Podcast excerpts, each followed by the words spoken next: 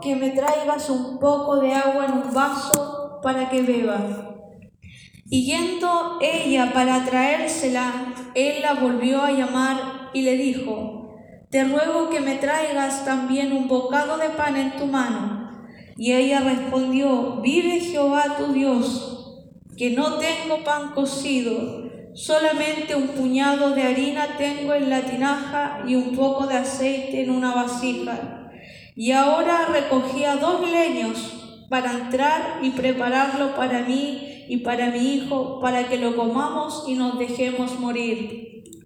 Elías le dijo, no tengas temor, ve, haz como has dicho, pero hazme a mí primero de ello una pequeña torta cocida debajo de la ceniza y tráemela, y después harás para ti y para tu hijo.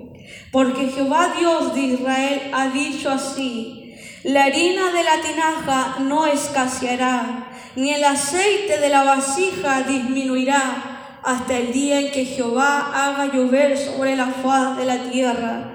Entonces ella fue e hizo como le dijo Elías, y comió él y ella y su casa muchos días y la harina de la tinaja no escaseó, ni el aceite de la vasija menguó, conforme a la palabra que Jehová había dicho por Elías. Después de estas cosas aconteció que cayó enfermo el hijo del ama de la casa, y la enfermedad fue tan grave que no quedó en él aliento. Y ella dijo a Elías, ¿qué tengo yo contigo, varón de Dios? Has venido a mí para traer a mi memoria mis iniquidades y para hacer morir a mi hijo. Él le dijo, dame acá tu hijo. Entonces él lo tomó de su regazo y lo llevó al aposento donde él estaba y lo puso sobre su cama. Y clamando a Jehová dijo, Jehová Dios mío, aún a la viuda en cuya casa estoy hospedado has afligido, haciéndole morir su hijo. Y se tendió sobre el niño tres veces y clamó a Jehová y dijo, Jehová Dios mío, te ruego que hagas volver el alma de este niño a él. Y Jehová oyó la voz de Elías y el alma del niño volvió a él y revivió. Tomando luego Elías al niño, lo trajo del aposento a la casa y lo dio a su madre y le dijo, Elías, mira, tu hijo vive. Entonces la mujer dijo a Elías, ahora conozco que tú eres varón de Dios y que la palabra de Jehová es verdad en tu boca. Amén. Puede tomar asiento. Damos gracias al Señor por su santa y bendita palabra. Damos gracias al Señor por este hombre llamado Elías, por un profeta de Dios, por un varón de Dios que tiempo, un poco antes de llegar a la casa de la viuda de Sarepta, él declaró una palabra profética de que vendrían tiempos de sequía, de que, de que cesaría la lluvia y el rocío. Y por tanto, dice la palabra del Señor que cuando este profeta dijo que el cielo se cerraría y que ya no habría más lluvia, Dice la palabra del Señor que fue así que aconteció en la tierra de Israel. Pero usted sabe y yo sé que Dios todo lo tiene en control. Que hay cosas que a nosotros nos parece que son imposibles, pero sabemos también por la escritura que lo que para el hombre es imposible, para Dios todo es posible. Elías, un varón de Dios, que durante la sequía fue alimentado por la mañana por los cuervos. Dice la palabra del Señor que habían cuervos que Dios enviaba para que le dieran pan y carne, tanto por la mañana como por la tarde a Elías. Pero llegó un instante en el que el arroyo donde Elías estaba se secó. Y fue allí que llegamos a esta escritura que el Señor ha puesto en mi corazón, tanto para usted como para mí. Cuando Elías se le secó el arroyo, vino la palabra del Señor diciéndole, levántate, vete a Zarepta de, Sidón y mora allí. Dice que he aquí yo he dado orden a una mujer viuda para que te sustente. Piense usted en este contexto, un contexto en el que había hambre en la tierra, había sed en la tierra. Vemos hoy en día cómo esta pandemia ha traído hambre, más hambre de la que había en la tierra cómo ha aumentado la cesantía de manera exorbitante, cómo la gente no tiene que comer, cómo la gente se volcó a las calles para pedirle, exigirle al gobierno una canasta de alimentos, un bono para poder costear sus alimentos. Estamos igual que en los tiempos de Elías, donde parecía ser que solamente Elías era el único que le servía al Dios vivo. Elías pensaba que era el único profeta que quedaba en Israel, que era el único que adoraba al Dios Altísimo. Así también medite usted en esta hora cuánto realmente estamos sirviendo como Elías al Señor. A lo mejor no estamos a la altura de este varón que hacía descender fuego del cielo, que hacía que el cielo se cerrara. Pero aquí estamos en su casa, reconociendo que Él es el Todopoderoso, reconociendo que Él es el dador de la vida y que sin Él no podemos hacer nada y sin Él no somos nadie. Elías estaba en esta situación donde había sequía, hambruna en la tierra. Y piense usted que en aquel tiempo había muchas viudas, pero había una conforme al corazón de Dios. Había una mujer dispuesta a dar lo poco que tenía. Había una mujer dispuesta a ayudar al varón de Dios. Y fue esta viuda de Sarepta, de Sidón, que Dios escogió para alimentar a su siervo. Y dice que Elías entonces se levantó y fue a aquel lugar. Y cuando fue al lugar dice que estaba esta mujer viuda recogiendo la leña. Y entonces dice que el varón de Dios la llamó y le dijo que le diera un poco de agua en un vaso para que él pudiera beber. Y dice que la mujer al instante volvió y le trajo esa agua. Y así también luego Elías le vuelve a pedir otra cosa y le dice que le traiga un poco de pan. Y aquí vemos el dilema que tenía esta mujer cuando le dice, vive Jehová tu Dios, una mujer que se presume que había escuchado del Dios de Israel, porque no cualquiera dice, vive Jehová tu Dios.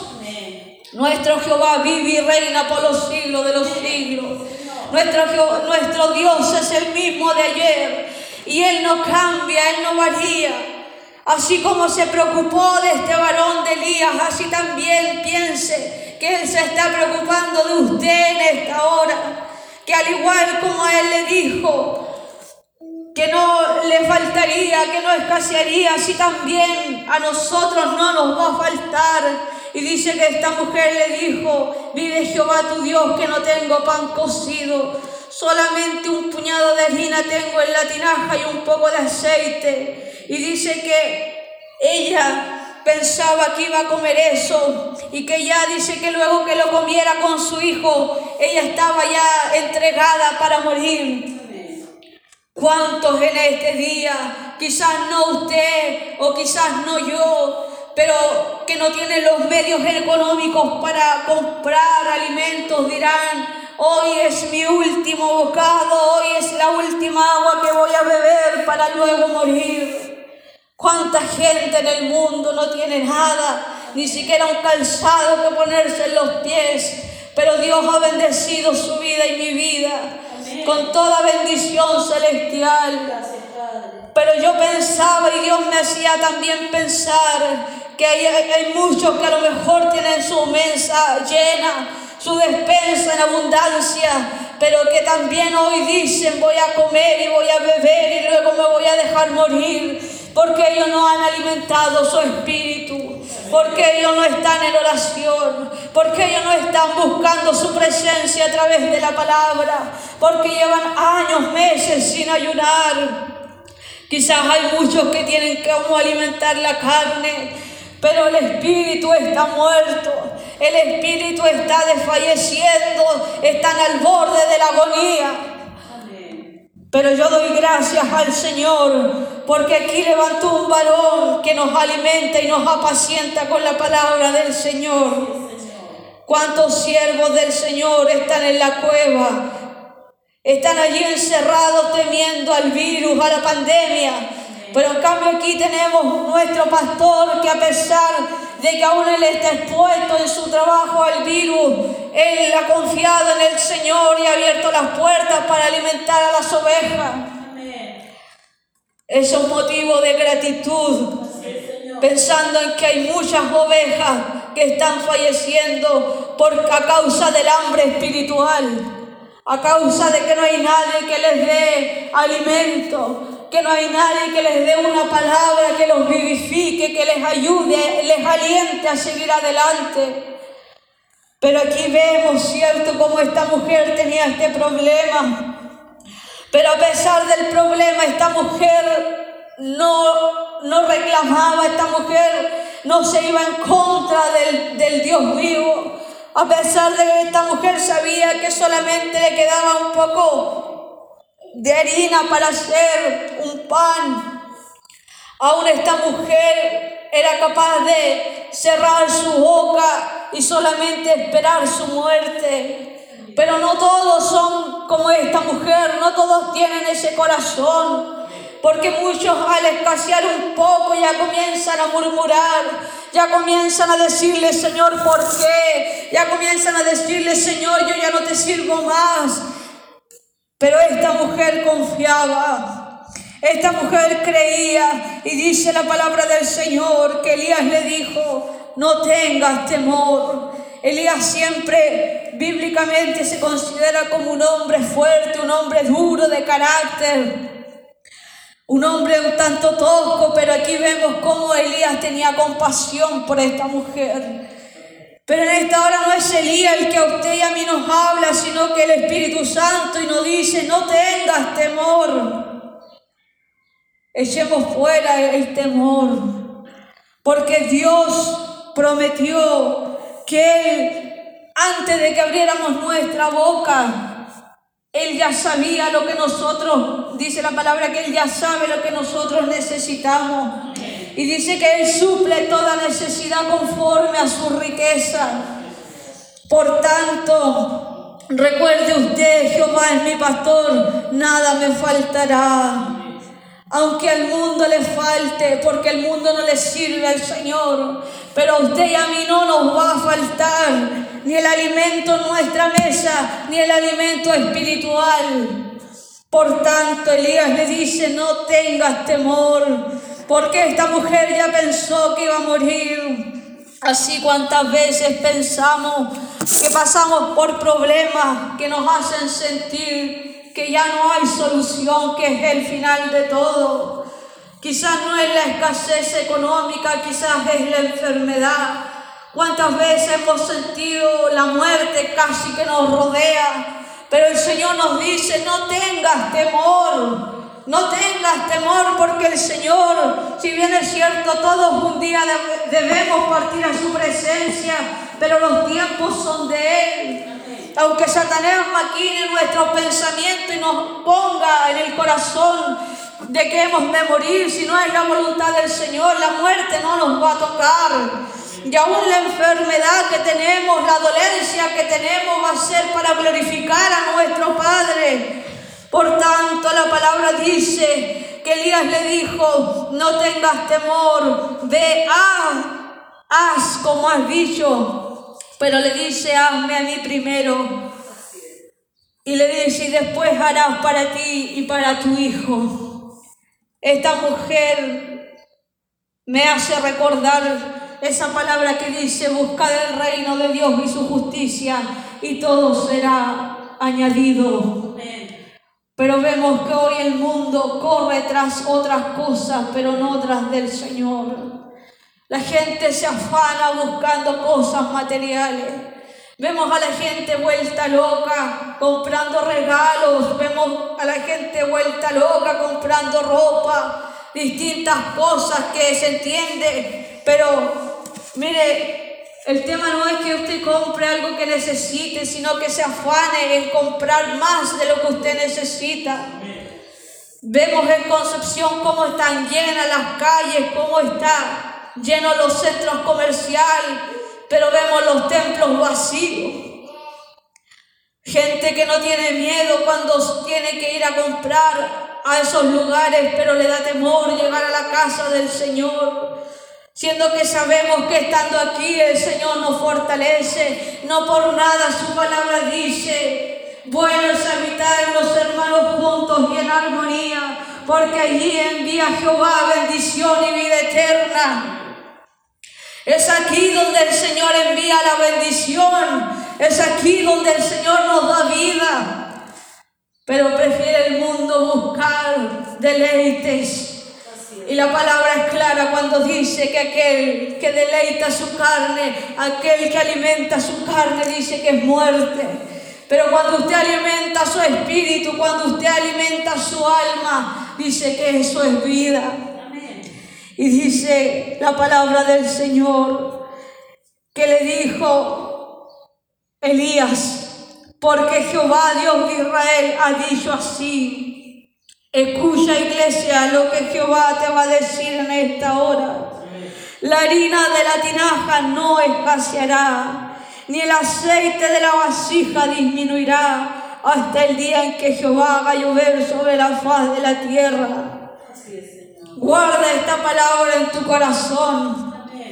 No tendrás necesidad, no escaseará ni el aceite, no escaseará la harina en tu casa, no escaseará el alimento, porque Dios es quien provee.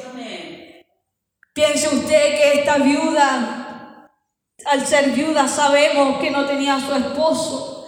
En aquel tiempo hablar de una viuda era hablar de alguien pobre, sumamente pobre, tan pobre que hasta en sus vestimentas usted se daba cuenta de que era una mujer que no tenía mucho que ofrecer.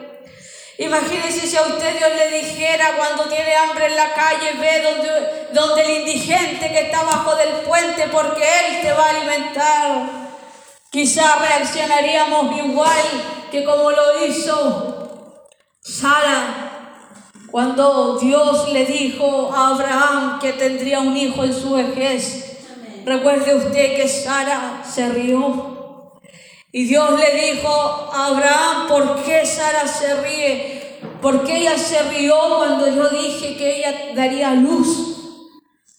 Y es que parece inaudito, parece imposible, casi como un chiste de mal gusto, de que una persona que tiene menos que usted o, tan poco que, como dice ella, va a comer y luego se va a morir, pueda sustentarlo. Lo lógico es que usted y yo digamos, ah, el Señor me va a enviar donde un hombre rico o donde un hombre que tiene mucho para, para dar, pero no, lo envió donde esta mujer que no tenía absolutamente nada pero que seguramente era la única que estaba dispuesta a compartir lo poco que tenía. ¿Cuántos tendrán ese corazón de aún en lo poco compartirlo? Recuerde usted cuando estaba Jesús predicando a una gran multitud y dice que la multitud tenía hambre y él le dijo a sus discípulos, denle de comer a la multitud y ellos le dijeron que no tenían. Pero más recuerde usted que con tan solo cinco panes y, y dos peces se alimentaron a miles de personas. Es ahí cuando tenemos poco, es cuando Dios se glorifica. Es como vemos como Dios multiplica. Porque Dios sabe que cuando extendemos la mano lo hacemos de corazón y para su gloria. Porque lo hacemos creyendo con fe de que Dios proveerá. Por tanto, es hermosa esta palabra porque nos habla de una mujer que fue semejante a la viuda, que dio todo lo que tenía dos blanquitas, pero de la cual Jesús se agradó. Porque ella de la pobreza, de, de lo poco que tenía, ella entregó todo. Pero sin embargo los que tenía entregaban migajas al Señor. Que nos haga esto meditar qué es lo que nosotros le estamos entregando al Señor. ¿Le está usted creyendo al Señor que Dios proveerá o no le está creyendo? Recuerde usted que Dios es padre de huérfanos y defensor de las viudas. Que toda necesidad que usted tenga, Dios la va a suplir. Que si usted pone la, su mira, sus ojos en las cosas celestiales, lo demás va a ser añadido. Quizás lo que usted necesita no es algo material. Quizás usted está anhelando sanidad. Usted, quizás usted está anhelando un, a lo mejor que Dios restaure su familia. Quizás usted está anhelando que Dios traiga el Evangelio a un familiar. Quizá usted está orando para que Dios avive el fuego del Espíritu Santo en su vida y usted pueda ser aún más útil en la viña del Señor. Quizá usted está orando para que Dios lo santifique o la santifique aún más.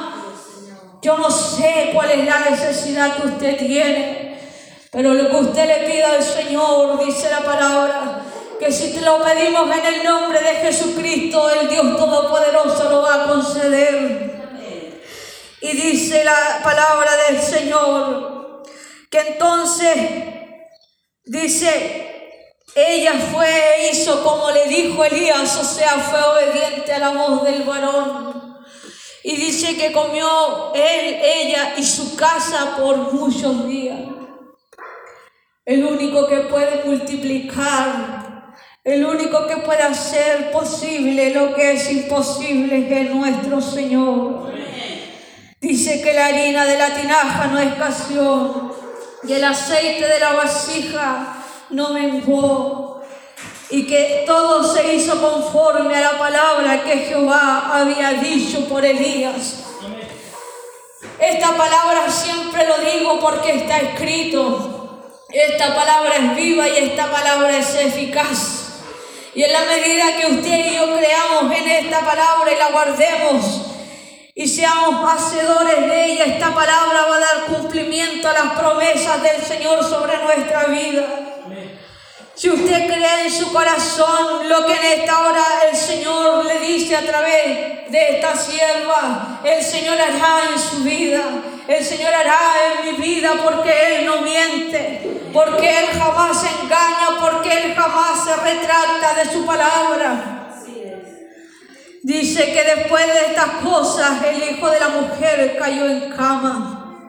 Dice que estaba gravemente enfermo al punto de que falleció. Pero fue entonces cuando Elías clamó al Dios Todopoderoso y dijo, Jehová Dios mío, te ruego que hagas volver el alma de este niño a él. Dice que Jehová oyó la voz de Elías y el alma del niño volvió a él y lo revivió. Usted y yo tenemos familia que están muertos porque no han aceptado al Señor. Pero Dios me hacía meditar en este mensaje y me decía, si tú obedeces a mi palabra, si tú eres fiel a mi llamado, si tú caminas de acuerdo como yo te lo he dicho a través de mi palabra y haces mi voluntad, tu familia, aunque esté muerta, yo la voy a revivir. Aunque pareciera ser que ellos están perdidos, pero el Señor los va a salvar. Porque su obediencia trae bendición, no solamente para usted, sino también para su familia. Por tanto, creámosle al Señor, porque el Señor hará todas las cosas que nosotros vemos como difíciles, como imposibles. Y dice la palabra del Señor que entonces tomó Elías a este niño y dice que lo, se lo trajo a su madre y le dijo, mira, tu hijo vive. Ahora que yo soy madre, quisiera que siempre mi hijo viviera. Y cuando digo que viva no me refiero físicamente porque el dar y el quitar la vida del Señor, me refiero a un sentido espiritual. Porque yo no puedo ver que está aquí, que camina, que respira, pero sabemos que si está apartado del Señor está muerto. Y va a estar doblemente muerto si es que Él no acepta al Señor como su Dios y como su único Salvador. Pero guarde usted esta palabra en esta hora y confíen que sus hijos son del Señor. Aunque Satanás los quiera destruir, los quiera matar de hambre, aunque Satanás quiera que ellos ya no vivan, Pues mira que en esta hora el Señor te dice, tu hijo vive. Bendito sea el nombre del Señor. Amén. Es fuerte ver el dolor de una madre. Como pasó con Agar cuando llevó a, a Ismael al desierto. Y dice que lo dejó debajo de un árbol. Y luego ella se apartó para verlo morir. ¿Cuántas madres lloran por sus hijos? ¿Cuántas han hecho de esa almohada un consuelo y le hablan al Señor y le dicen, Señor, ¿cuándo será el día en que mi hijo salga de la cárcel y sea libre? ¿Cuándo será el día, Señor, que lo vea en tu, en tu camino? ¿Cuándo será el día que deje las drogas, el alcohol? ¿Cuándo será el día, Señor, que Él entienda que esos amigos no son amigos? ¿Cuándo será el día, Señor, en que tú lo transformes? Pero el día lo tiene el Señor reservado. El día lo tiene el Señor guardado. Y mi confianza es que al igual que esta mujer, esos, esos hijos que están muertos hoy en día en delitos y pecados, los vamos a ver vivir. Y los vamos a ver sirviendo al Señor. Y los vamos a ver en este lugar testificando que un día Jesús de Nazaret salió a su encuentro como lo hizo con Saulo. Cuando lo vio cayó en tierra y dice que entonces él se asombró. Pero él le dijo, Saulo, Saulo, ¿por qué me persigue? Aunque ellos persigan, aunque ellos hagan lo malo en esta hora, no dejemos de tener fe en que el Señor los va a transformar aunque sean perseguidores de la iglesia, como lo fue en alguna vez Saulo de Tarso, ellos sí pueden ser grandes siervos del Señor. Entonces dice que la mujer cuando Elías le entregó a su hijo y le dijo, mira, tu hijo vive, dice que la mujer dijo, ahora conozco que tú eres varón de Dios y que la palabra de Jehová es verdad en tu boca. La mujer ciertamente a lo mejor por su ropa pensó que él era un varón de Dios, pero no tenía la certeza. Hasta cuando este hombre clamó por su hijo y Dios tuvo misericordia de él. Así también que esa luz, que ese poder que Dios depositó en usted y en mí pueda hacerse ver en el mundo. Que la gente pueda decir, Ahora sé, ahora conozco que tú eres una varona, que tú eres un varón de Dios. Y que lo que Dios ha hablado a través de tu boca, así Él lo ha hecho. ¿Para qué el Señor lo ha traído? ¿Qué es lo que el Señor debe cumplir con usted? Quizás usted y yo tenemos un don oculto. Quizás tenemos un don no trabajado. Quizás Dios está demandando que oremos más, que, que busquemos más en su palabra. Que cuando Él nos despierte no nos demos vuelta en la cama y sigamos durmiendo, sino que nos levantemos a orar. Porque hay muchos que necesitan ser libertados, hay muchos que necesitan ser sanados. Hay muchos que necesitan que ese fuego, que esa, que esa llama del Espíritu Santo brote de usted por misericordia para que Dios haga los prodigios y los milagros que veían antiguamente los discípulos y la gente que le seguía.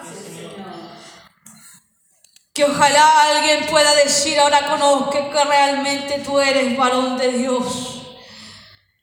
Ya sea que usted haga una oración, ya, sea que usted imponga manos, ya sea que usted predique la palabra, pero que Dios pueda respaldar lo que hace con usted y conmigo.